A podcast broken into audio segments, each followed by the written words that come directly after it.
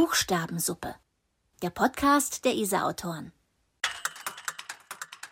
Heute spricht Margit Ruhle mit Anja Janotta. Was Kinder immer, immer, immer von uns wissen wollen. Wie alt bist du? Ich bin 51 Jahre alt. Wie lange brauchst du, um ein Buch zu schreiben?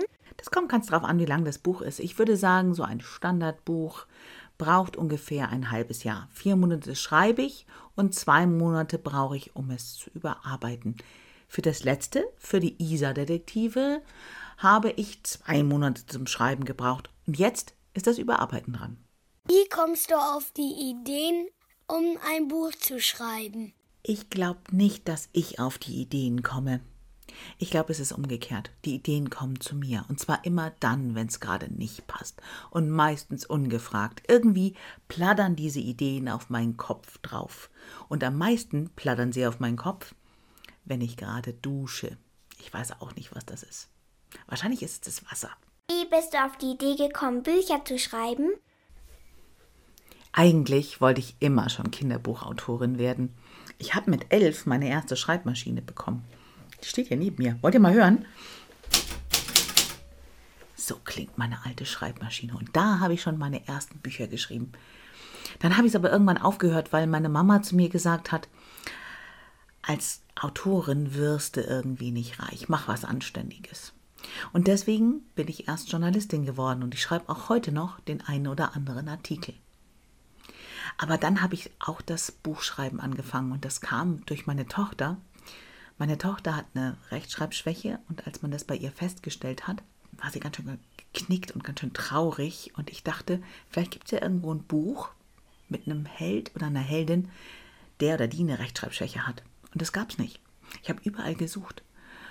Und dann habe ich mich erinnert, ich wollte ja immer wieder selber Kinderbuchautorin werden. Und ich habe es einfach probiert. Und wenn das mit dem ersten Buch nicht so toll gewesen wäre und wenn die Worte nicht einfach so auf mich raufgeplattert wären, dann hätte ich das nie gemacht. Aber es war so super und hat so viel Spaß gemacht, dass aus diesem einen Buch ganz viele mehr geworden sind. Mittlerweile sind es zehn. Hast du Haustiere? Nein, ich habe keine Haustiere, aber wir haben jede Menge Tiere hier um uns herum. Hunde und Katzen und die Katzen kommen auch immer mal wieder bei uns vorbei. Am allen voran immer die Marie und die Marie ist sogar schon der Star eines kleinen YouTube-Videos, das ich aufgenommen habe, für eine Lesung für den Theoretiker-Club. Hast du Kinder? Ich habe zwei Kinder. Mein Sohn hat gerade Abitur gemacht und meine Tochter ist 16. Hallo und willkommen zu einer neuen Ausgabe der Buchstabensuppe. Mein Name ist Margit Rühle und ich freue mich sehr, mich heute mit Anja Janotta unterhalten zu können. Anja ist Journalistin und Schriftstellerin. Nach ihrem Erstling Die Linkslesestärke, der 2015 bei CPT erschienen, hat sie noch acht weitere Bücher veröffentlicht, unter anderem den Theoretiker-Club, die Trabbeldrillinge und die Isa-Detektive. Für ihren Roman Meine Checkliste zum Verlieben hat sie 2020 den Delia Literaturpreis erhalten. Ich freue mich heute sehr, dass du da bist, Anja. Und ich muss dir sagen, ich habe heute die Checkliste zum Verlieben gelesen. Und es hat mir wahnsinnig gut gefallen, Anja. Ich fand es ganz toll. Ich fand es ein wunderschönes, warmes, freundliches Buch, wo mir die Charaktere wahnsinnig ans Herz gewachsen sind sind. Und ich wollte dich eigentlich als erstes fragen, wie arbeitest du an diesen Charakteren? Ich glaube, ich habe mir etwas abgeschaut von einer ganz, ganz großen Kollegin, die wir haben, nämlich J.K. Rowling macht eine Beschreibung der Charaktere am allermeisten über die Dialoge. Sie schafft es über die Dialoge und die kleinen Nebeninformationen, die zwischen den Sprechenden passieren, Informationen mitzugeben. Und plötzlich hast du diese Figur vor dir, wie sie leibt und lebt und wie sie mit anderen Leuten interagiert. Und ich glaube, das ist, was ich wirklich kopiert habe. Ich gucke, wie Leute miteinander agieren. Und ich glaube, dass man da auch erst herausfindet, wer wer ist. Man wird erst tatsächlich zu einem Menschen, in dem man durch andere gespiegelt wird. Und so passiert es, glaube ich, auch bei meinen Figuren. Solange die Naomi, die Hauptfigur, erstmal alleine für sich erzählt, kriegt man ein bisschen mit von ihrem ähm, Lebensalltag und kriegt man auch ein bisschen mit von ihren kleinen Spleens, die sie so hat, weil sie steht ja auf eine ganz besondere Musik. Aber äh, sie ist noch gar nicht fertig und erst im Interagieren mit den anderen Leuten wird sie zu jemandem. Und das Tolle, glaube ich, an dieser Geschichte ist, dass durch die Fragen, diese 36 Fragen, die sie sich stellen, also das ist ein Fragebogen mit 36 Fragen, der entwickelt wurde von einem amerikanischen Wissenschaftler und der sagt, wenn man sich diese 36 Fragen stellt, verliebt man sich ineinander, weil diese Fragen sind unglaublich tiefgehend und sehr psychologisch und sie, wenn man sie wirklich ehrlich beantwortet, glaube ich, geben sie wirklich viel von einem Preis. Und dadurch, dass sie diese Fragen ja nicht nur jemanden stellt, in den sie sich verlieben will, sondern gar nicht eigentlich, in den sie sich verlieben will, sondern einfach nur einen Jungen, an dem sie das ausprobieren will und auch noch anderen Leuten, kommt sie denen sehr, sehr viel näher. Und in diesem Dialog kann man plötzlich merken, wer wer ist. Und man merkt natürlich auch, dass derjenige, den sie sich ausgesucht hat, der Adrian, der Asperger hat, nun eine ganz, ganz spezielle Person ist und auch ganz, ganz spezielle Antworten hat. Und die passieren aber auch wieder im Dialog. Und es ist immer wieder dieser Spiegel zueinander, wie man sich positioniert und wie man sich dann plötzlich sieht. Eigentlich geht es in diesem ganzen Buch nur um Spiegelung. Das habe ich jetzt gerade herausgefunden. Gut, dass wir darüber reden. Ich frage dich das jetzt auch äh, nicht ganz uneigennützig. Ich merke immer, ich bin ein wahnsinniger Plotbastler. Und ich habe manchmal für mich das Gefühl, dass mir die Charaktere abhanden kommen. Und ich bewundere es total, wenn das jemand kann. Das finde ich auch bei deinem Buch so schön, die sind so echt die sind so da. Du bist wirklich in äh, Naomis Welt. Du bist in diesem, du, wenn du das jetzt beschreibst, dass du eigentlich die, die Figuren klärst, indem sie miteinander interagieren, dann ist es wirklich auch in jeder Szene. Die sind eigentlich nie alleine. Und selbst wenn Naomi alleine ist, dann spricht sie eigentlich mit ihrem Vater, weil der, dieses ganze Buch ist ja eigentlich wie ein riesiger Brief an ihren abwesenden Vater. Den sie nie schickt den sie nie schickt, den sie sich nie traut mhm. zu schicken, der eigentlich in ihrem Leben eine Leerstelle ist, die sie füllt mit diesem ganzen Brief und sie schickt den Brief aber nie ab.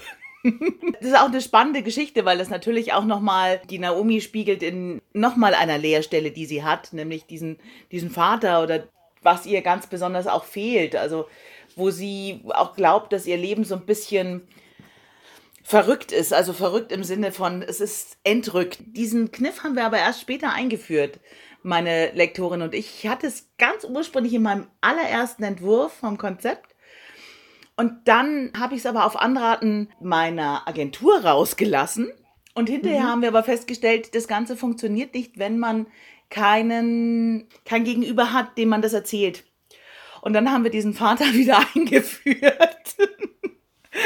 Und ähm, wie, wenn du jetzt aber mit deinen, also wie, wie machst du das am Anfang? Hast du, du hast mich beim letzten Mal gefragt, hast du denn dann von deinen Charakteren ein Bild an der Wand? Ähm, und dann habe ich es mir überlegt und dann ist mir irgendwie gekommen, nee, ich habe immer von meinen Schauplätzen ein Bild an der Wand. Also ich weiß ungefähr, wo das spielt, wie das aussieht und so, aber von den Charakteren nicht. Wie, wie ist es bei dir? Hast du die Charaktere an der Wand? Weißt du von vornherein, wie sie aussehen? Schreibst du dir Listen mit ihren Eigenschaften oder kommst du ihnen erst beim Schreiben auf die Spur? Nein, ich habe ich mache das nicht. Ich mache das nicht. Wobei ich manchmal das Gefühl habe, ich sollte vielleicht und habe es dann jetzt bei mhm. einem Buch mal ausprobiert und habe festgestellt, ich brauche das gar nicht. Man sagt ja doch, ähm, wenn es eine Ich-Person ist, steckt ja immer ein Teil von einer eigenen Welt und einem eigenen Erleben drin. Und die Naomi in ihrer ähm, Heftigkeit und in ihrem energischen und doch durchaus sehr hilfreichen Wesen. Also sie will ja immer helfen und was machen. Mhm. Das bin schon auch ein bisschen ich. Und da, damit ist es schon mal klar, ne, wie diese Figur eigentlich angelegt ist. Und die anderen Figuren werden erst zu Figuren, indem Naomi sie betrachtet. Also natürlich gibt es da den, den großen Schwarm, den Gustav, mit dem sie ja eigentlich zusammenkommen wollte. Und der sieht natürlich so aus, wie ich damals gedacht habe, wie mein Traumfreund aussehen sollte. Und dann gibt es den Adrian, der nicht ganz so aussieht, wie sie sich das so vorstellt, der aber dann tatsächlich auch sehr viel interessanter wird für sie. Und den habe ich mir erst ausgedacht, als ich genau bei dieser Zeile war. Was hat denn der für Augen und wie sieht denn der überhaupt aus? Und das steht nicht vorher fest. Ganz im Gegenteil. Ich glaube, das muss auch, das ist auch wie so ein Flow. Das muss in so einem Flow passieren und das muss auch stimmig sein. Und Aber du, du wusstest schon, dass du einen Jungen mit Asperger als äh, Love Interest wählen wirst. Das war sowieso klar, weil diese 36 Fragen sind ja was Spezielles, aber sie müssen natürlich auch ein gewisses Hindernis haben, dass das eben nicht funktioniert. Und ich dachte, das wäre wahnsinnig spannend, eben mit jemandem in so einem Austausch zu treten, der eben Asperger hat. Ich mhm. kenne viele Leute mit Asperger und habe auch danach dazu noch wahnsinnig viel recherchiert. Und ich glaube, eine der wesentlichen und der tollen Eigenschaften ist, dass Asperger auch wahnsinnig loyale Freunde sind. Weil wenn sie sich mhm. mal entschieden haben, dann sind sie wie ein Hollandrad, die laufen in eine Richtung und zuverlässig und da gibt es auch nichts und da gibt es auch keinen, keinen Seitenweg und gar nichts. Aber sie sind auch immer für eine Überraschung gut, oder? Ja, und sie sind immer für eine Überraschung gut, weil sie die Welt halt nicht so emotional sehen wie eben Na Naomi, die wirklich sehr emotional ist, sondern eben die Welt eher rational und unter ganz anderen Gesichtspunkten. Und das hat auch wahnsinnig Spaß gemacht, sich da rein zu versetzen und zu gucken, wenn ich jetzt mal diesen ganzen Gefühlsquatsch rausnehme, wie würde ich dann darüber denken? Und das war super spannend. Dann kamen auch wirklich Dinge raus, die mich selber erstaunt haben. Also das ist natürlich super, dass du diese unterschiedlichen Charaktere aufeinander prallen lässt. Das ist toll, weil die, da kommt auch so eine Komik rein. Es ist auch oft so lustig. Also allein diese erste Szene, wo, die, wo sie sich zum ersten Mal richtig begegnen, als sie zusammen einen Fisch sezieren müssen. Das ist so lustig. Ich habe so gelacht und das ist wirklich, das ist, das ist echt ganz groß. Und damit sich jetzt auch unsere Zuhörer was drunter vorstellen können, möchte ich jetzt einfach einen kleinen Ausschnitt aus dieser Szene vorlesen. Man darf mir Fragen stellen, sagte Adrian. 36 Stück? Ist das jetzt schon eine? Ja, das ist eine Frage. Ja, darf ich dir 36 Fragen stellen? 36 lebenswichtige Fragen. Sie entscheiden über Leben und Tod. Adrian dachte nach. Hm. So wie, wie lautet deine Blutgruppe? Nimmst du regelmäßig Medikamente, ohne die du stirbst? Hast du eine ansteckende Krankheit wie A, AIDS, B, TBC oder C, Lepra? Hast du wenn das der Fall ist, entsprechend Mundschutz und Gummihandschuhe dabei, Desinfektionsmittel. Nein, nicht sowas. Ich schüttelte den Kopf. Mann, das war echt schwer mit diesem Holzkopf zu diskutieren. 36 Fragen der Liebe. Das ist eine Art Experiment, so wie das hier, nur mit Reden und so, ohne tote Tiere, Ekelkram und Kotze. Also Wissenschaftler meinen, dass Paare, die sich gegenseitig diese 36 Fragen offen und ehrlich beantworten, sich ähm, also äh, irgendwie näher kommen. Das Wort verlieben brachte ich nicht über die Lippen. Aber sie sind doch Paare. Warum sollten sie sich dann noch annähern müssen? Nein, vorher nicht. Vorher sind sie noch kein Paar. Das ist doch der, der Gag daran. Sie müssen sich erst die Fragen stellen, dann sind Sie äh, verliebt. Das letzte Wort hatte ich bewusst ganz leise und ganz genuschelt ausgesprochen. Verschämt sah ich mich um, ob nicht jemand mitbekam, über was wir gerade redeten. Aber jeder schien nur mit dem toten Tier beschäftigt zu sein. Adrian hatte sich meine Pinzette genommen und hob mit ihr irgendein Fischteil hoch, das verdammt nach einer Ader aussah. Mein Magen krampfte sich schon wieder zusammen, aber ich hielt ihn eisern unter Kontrolle. Ich verstehe das Konzept der Liebe nicht, sagte Adrian. So? fragte ich. Seine Antwort kam nun ein bisschen geleiert, fast als hätte er sie auswendig gelernt. Die Liebe wurde erfunden, um Sex in gesellschaftlich geordnete Bahnen fließen zu lassen, die Versorgung des Nachwuchses sicherzustellen sowie die Menschheit zu betäuben und sie davon abzulenken, ihre wirklich wesentlichen Probleme zu lösen. Augenblicklich krampfte sich nicht nur mein Magen, sondern mein ganzer Bauch zu einem dicken Klumpen zusammen. So einen gequirlten Mist konnte er unmöglich ernst meinen. Oder doch? Adrian war das zuzutrauen.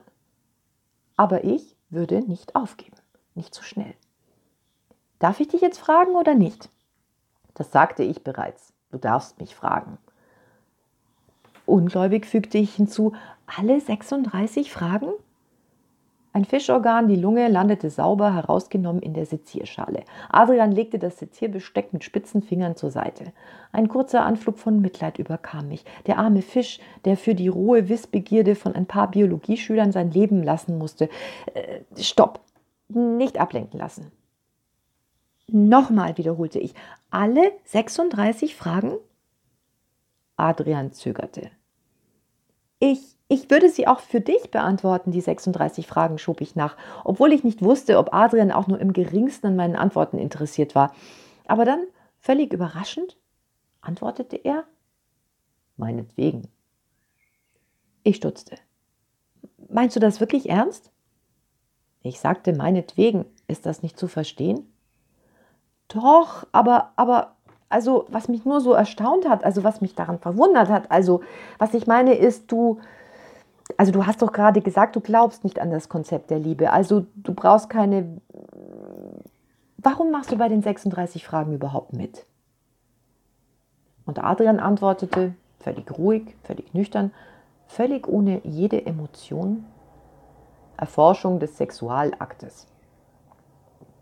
Wie bitte? Was hatte er eben gesagt? Er meinte doch nicht etwa, es hätte nicht viel gefehlt und ich wäre ohnmächtig geworden. Die Pinzette entglitt meiner Hand und schepperte auf den Boden. Alles Blut schoss mir in den Kopf. Du, Adrian, versuchte ich vorsichtig einzuwenden, also ich bin erst 13 und äh, ich habe das auch noch nicht so schnell vor. Okay, sagte er. In seinem Gesicht rührte sich kein einziger Muskel. Stattdessen ordnete er seelenruhig das restliche Besteck in der Sezierschale. Ab welchem Alter ist die Erforschung des Sexualaktes angemessen?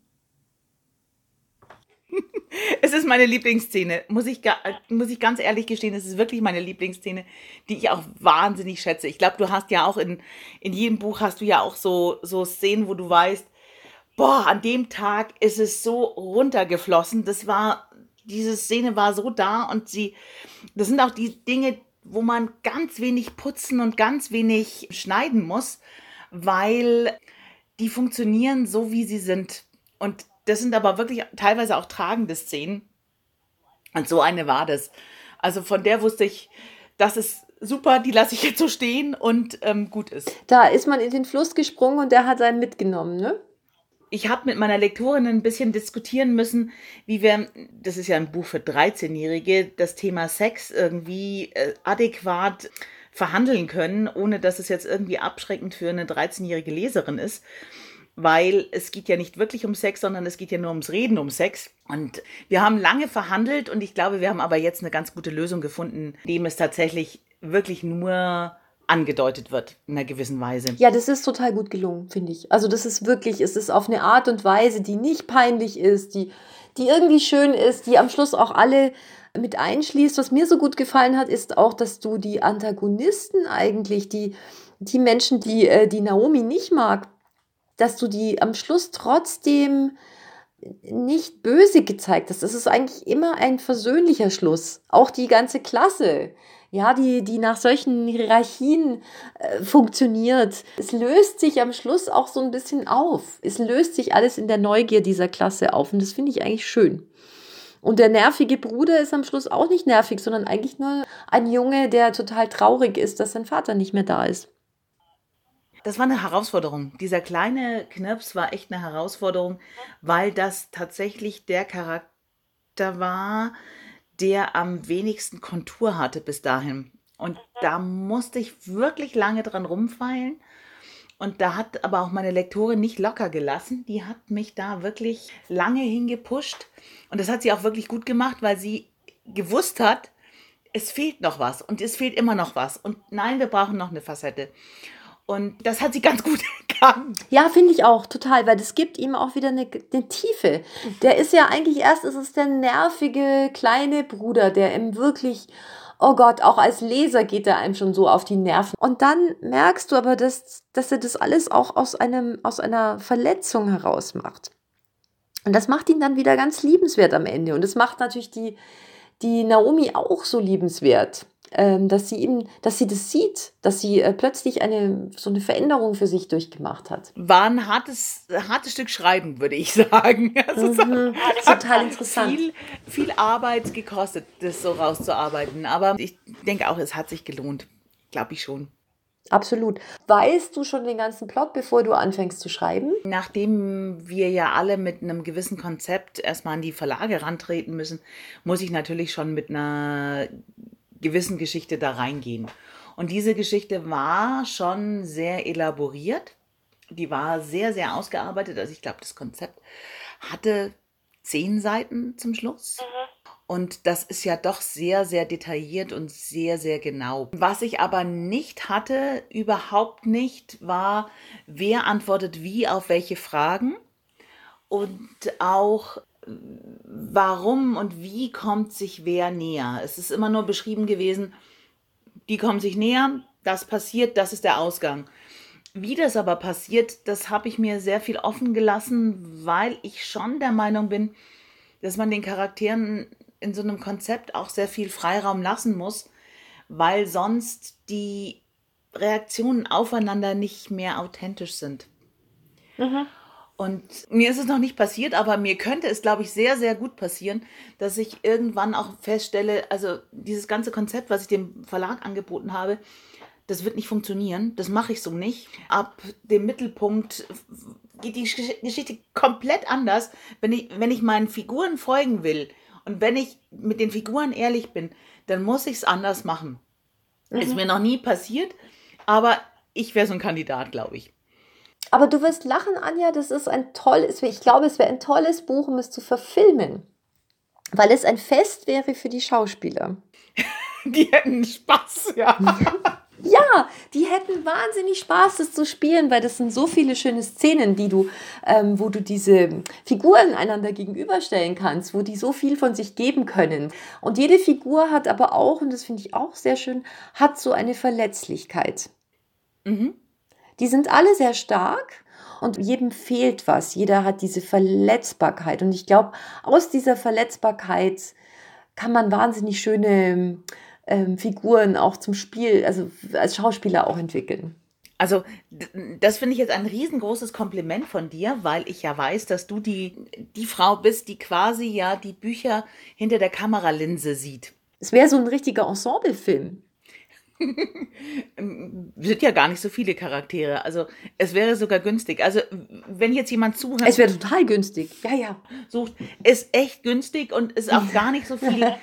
es sind auch gar nicht so viel Actions drin und ähm, Grafik braucht man auch nicht. Mhm. Und ähm, ich glaube auch nicht so viele Locations. Also ein echt günstiger Film.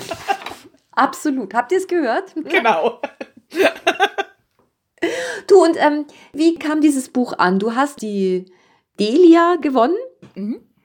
Ja, letztes Jahr im März. Eigentlich wird die Delia ja immer auf der Leipziger Buchmesse verliehen. Wir hatten auch schon alles geplant und, und ich hatte auch schon quasi mit Judith Burger, die mitnominiert war, Roberta verliebt, ein wunderbares Buch. Mhm. Und ich hatte getippt, dass sie gewinnt. Und ähm, hatten wir auch schon ausgemacht, also was wir danach alles anstellen und wo wir, wo wir dann feiern, dass wir nicht gewonnen haben. Wir hatten also schon den gesamten Plan. Und dann wurde ja die Leipziger Buchmesse abgesagt und das Ganze war also eine Online-Geschichte. Und ich hab's erfahren, indem ich einfach auf der Website war bei Delia und das gesehen habe. Und ich Nein. dachte nicht, nie in meinem Leben, weil es waren wahnsinnig gute Konkurrenten dabei. Also Beatrix Mandel, auch eine Isa-Autorin mit dem Alabasterball. Es waren, ich glaube, meine ich Jenny Benkhau mit der, der Queen noch mit dabei. Also es waren ganz großartige tolle Kolleginnen. Und also mir, mir war klar, ähm, ich, es gewinnt Judith. Es gewinnt Judith Burger mit Roberta verliebt. Und als ich dann gesehen habe, hey, das ist mein Cover, bin ich quasi vom Stuhl gefallen. Also ich bin wirklich vom Stuhl gefallen, weil ich es nicht geglaubt habe. Das war echt unglaublich. Ähm, ich dachte nicht, nie im Leben, dass das passiert. Das hat dir dann bestimmt den Lockdown versüßt erstmal, oder? Oh ja, sehr. Oh ja, sehr. Das Ja. war schon toll. Das war schon wirklich toll, weil wie bei jedem von uns unglaublich viele Lesungen weggebrochen sind und man doch irgendwie, als Schriftsteller kann man natürlich immer schreiben. Aber es ist, das Schöne an unserem Beruf ist ja eigentlich der Austausch mit dem Publikum. Und das Schöne ist tatsächlich rauszukommen, Leute zu sehen, Menschen zu sehen, weil man braucht ja auch ein bisschen Input, um irgend, über irgendwas schreiben zu können. Und ist es der, der Grund, warum du so gerne und so viel liest? Mhm. Ja, und weil ich tatsächlich Menschen mag und auch wirklich mit, gerne mit Menschen zusammenkomme. Und auch gerade mit einem Publikum. Und wenn ich dann merke, ey, die lachen genau an der Stelle, wo ich wollte, dass sie lachen, dann weiß ich, okay, das Buch hat funktioniert, alles gut. Schwierig wird es, wenn sie dann nicht lachen. Also dann geht Oder nicht an der falschen Stelle und denkt sich, okay, kann ich überhaupt irgendwas? Aber das ist doch bei dir genauso. Du liest ja auch wahnsinnig gerne. Das weiß ich von dir auch. Wie geht's dir denn mit den Lesungen? Ja, Warum weil ich dann so nicht alleine zu Hause sitzen muss, sondern weil ich dann in eine neue Stadt komme, die ich mir anschauen kann. Ich bin wahnsinnig neugierig. Dann komme ich an irgendeine Schule, die ich nicht kenne. Dann sehe ich da Kinder, die sich erwartungsvoll oder meistens nicht, bei mir sind es jetzt weniger Kinder, es sind ja mehr Jugendliche, die sich dann hinsetzen und dann hoffe ich, bin eigentlich immer ein bisschen aufgeregt. Ich hoffe jedes Mal, dass es so ein, dass es wirklich einen guten Austausch gibt. Manchmal passiert was, manchmal passiert es nicht. Das ist eigentlich immer, man kann es ganz oft nicht so richtig sagen. Ja, also das ist manchmal hat man eine Klasse, wo das wahnsinnig gut geht und dann, dann macht es auch richtig Spaß und dann ist man, hat man so ein glückliches Gefühl hinterher. Manchmal ist es auch so ein bisschen verschlossen. Dann fällt es mir dann auch immer schwer. Dann weiß ich auch nicht so, dafür bin ich vielleicht so introvertiert, dann weiß ich oft auch nicht, wie ich, wie ich jetzt hier diesen Schlüssel, wo ich den Schlüssel finde, um das aufzumachen. Ich glaube, das macht es ja bei dir auch ganz besonders schwer, weil du hast ja auch, sagen wir mal, jetzt so eher achte Klasse, neunte Klasse, wo es ja von Haus aus auch von den Lehrern immer heißt, oh, das ist ein schwieriges Alter, da reden sie nicht viel und sind eher bockig. Es klingt immer so, wie wenn sie über so eine ganz bestimmte Tierart sprechen, finde ich, oder? Wir halten sie da in so einem ganz bestimmten Verschlag. Aber das Lustige ist ja, wenn du dann Lesungen mit, mit, diesen, mit diesem Publikum hast und das funktioniert wahnsinnig gut, dann kommen die Lehrer dann hinterher zu dir. Bei mir sind die nie so. Ich glaube, wir haben es einfach einfacher. Wir gehen dahin, wir müssen keine Noten verteilen, wir, wir sind die Abwechslung zu Mathe. Ich glaube, das ist einfach eine andere, wir haben da eine ganz andere Stellung. Ähm, mir hat mal ein Kollege gesagt, er mag diese Lesungen nicht, wo die Lehrer gleich am Anfang sagen, und jetzt seid ihr still, sonst gibt's son- sonst gibt's Ärger. Weil dann nämlich, wenn man tatsächlich mit der Klasse irgendetwas machen möchte und mit ihr interagiert und Fragen stellt, die so verschüchtert sind, dass sich keiner meldet. Und dann sitzt man da als Autor da und das, man ist ja immer nur so gut wie das Publikum. Also man kann nicht gut sein, wenn vom Publikum nichts kommt. Auf dieser Beziehung muss die ganze Autorenbegegnung aufbauen. Und wenn du dann aber eine Klasse hast, die sich nichts traut, dann wird's zach, finde ich. Passiert Gott sei Dank wirklich selten, aber das sind die Momente, wo man tatsächlich sein Rollköfferchen nimmt und sich denkt, hm, was war jetzt das? Aber es ist tatsächlich, also ich kann wirklich auch in den aller, allermeisten Fällen ist es auch wahnsinnig schön und man kommt da beschwingt raus und äh, man fühlt sich wirklich als ein sehr beschenkter Mensch, wenn man aus der Klasse rauskommt, weil man einfach so eine tolle Stunde gehabt hat, wo wirklich ein Funke auch auf beiden Seiten übergesprungen ist. Ja, ja, da hast du recht. Du hast auch oft ähm, Kinder mit so bestimmten Problemen in deinen Büchern. Also in, in jetzt Checkliste zum Verlieben ist es Adrian, äh, der Asperger hat. Ähm, in anderen Büchern geht es um Legasthenie. Hast du eigentlich ein Anliegen? Gehst du an deine Bücher so ran, dass du sagst, ich habe jetzt ein Anliegen, ich will diese Bücher auch schreiben, damit ich den Leserinnen und Lesern was mitgeben kann?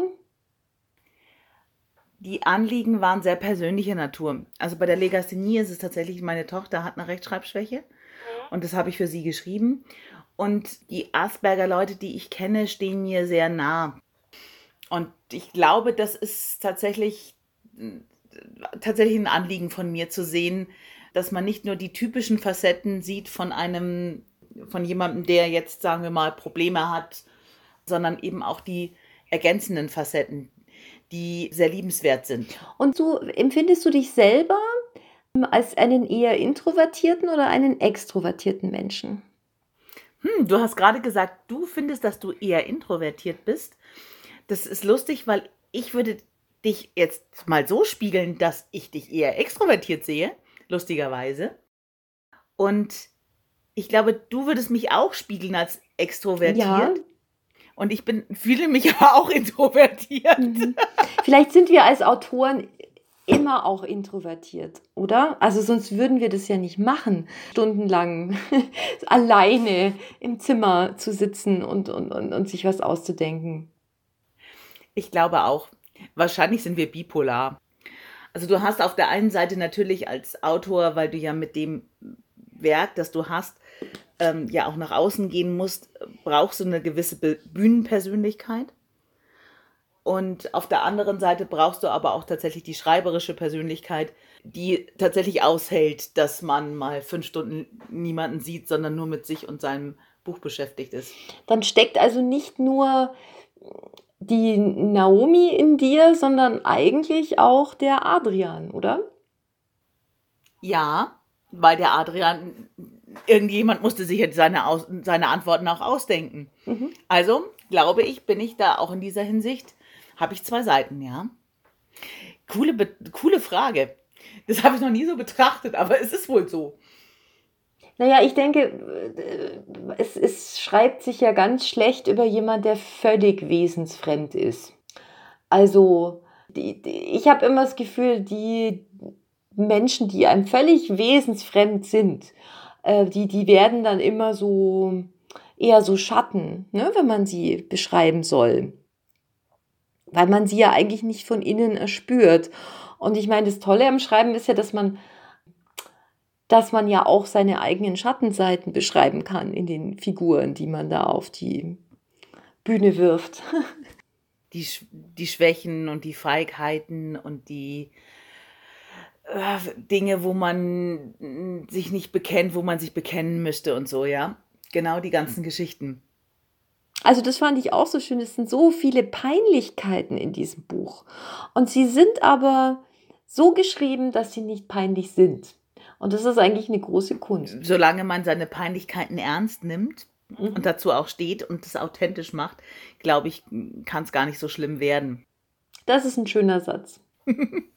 Vielleicht sagt es auch nur die Fettnäpfchen-Queen. Ähm, jetzt lebe ich mit diesem Fettnäpfchen, weil sonst geht es hier sowieso nicht weiter. Aber ich meine, haben wir nicht alle, sind wir nicht alle ständig in irgendeinem Fettnäpfchen? Ja, und ich glaube auch, dass diese Angst vor dem Fettnäpfchen mit Social Media nochmal einen ganz großen Teil zugenommen hat. Und ich glaube auch, dass das auch mit uns in der Persönlichkeit was macht. Also, mhm. dass wir tatsächlich zurückgenommener sind, auch im Schreiben. Also es macht nicht nur mit dem, wie wir auf Social Media mit dem Publikum interagieren, sondern eben auch uns als Schreiber macht es vorsichtiger, macht es so ein bisschen ah, was könnte denn jetzt jemand darüber denken und ah, Tabubruch, mache ich das jetzt oder lieber nicht? Weil das ist ja doch sehr heftig und das könnte dann doch irgendwie, man denkt schon wahnsinnig viel mit und ich glaube, die Schere im Kopf wird immer größer. Ich finde es super, dass du das sagst weil es geht mir genauso. Und aber es ist tatsächlich so, äh, du, äh, das ist jetzt vielleicht eine kleine Abweichung, aber du hast total recht, äh, dieses, ähm, man stellt sich, man hat so ein bisschen das Gefühl, man bewegt sich in ein Minenfeld. Und natürlich, wenn man schreibt, dann veröffentlicht man, bringt seine Gedanken in eine Öffentlichkeit und dann hat man natürlich auch immer Angst, verrissen zu werden. Und die Angst ist ja in den jetzigen Zeiten nicht ganz unberechtigt. Und deswegen sitzt man natürlich schon da. Also mir geht es ganz oft so und, und ich überprüfe sozusagen meinen Text, ob lese ihn quer, ob da irgendwas ist, wo man mich richtig angreifen könnte damit. Und natürlich ist das eine Zensur. Ja. Ich komme mir dann sehr feige vor oft. Und dann frage ich mich schon, hätte ich jetzt ohne diese Schere im Kopf was ganz anderes geschrieben? Und die nächste Frage, die ich mir dann stelle, ist aber, würde ich das, was dann passiert, aushalten? Das ist, glaube ich, die Gratwanderung. Also ja. so weit, so weit feige zu sein, wie man sagt, okay, da geht es ins Eingemachte und so weit frei zu sein, wo man sagt, nein, das braucht das Buch jetzt. Und das ist eine Notwendigkeit innerhalb dieses Buches, sich diese Freiheit auch zu gönnen. Also das ist schon, mhm. das ist tatsächlich immer wieder eine Gratwanderung und auch immer wieder nicht nur eine Formulierungsfrage. Also natürlich kann man Dinge so formulieren oder nur so andeuten, dass sie nur durchscheinen oder so. Aber man denkt tatsächlich, ich glaube, je mehr Bücher man geschrieben hat, denkt man schon auch ein bisschen das Lektorat mit und ein bisschen auch über das Lektorat hinaus.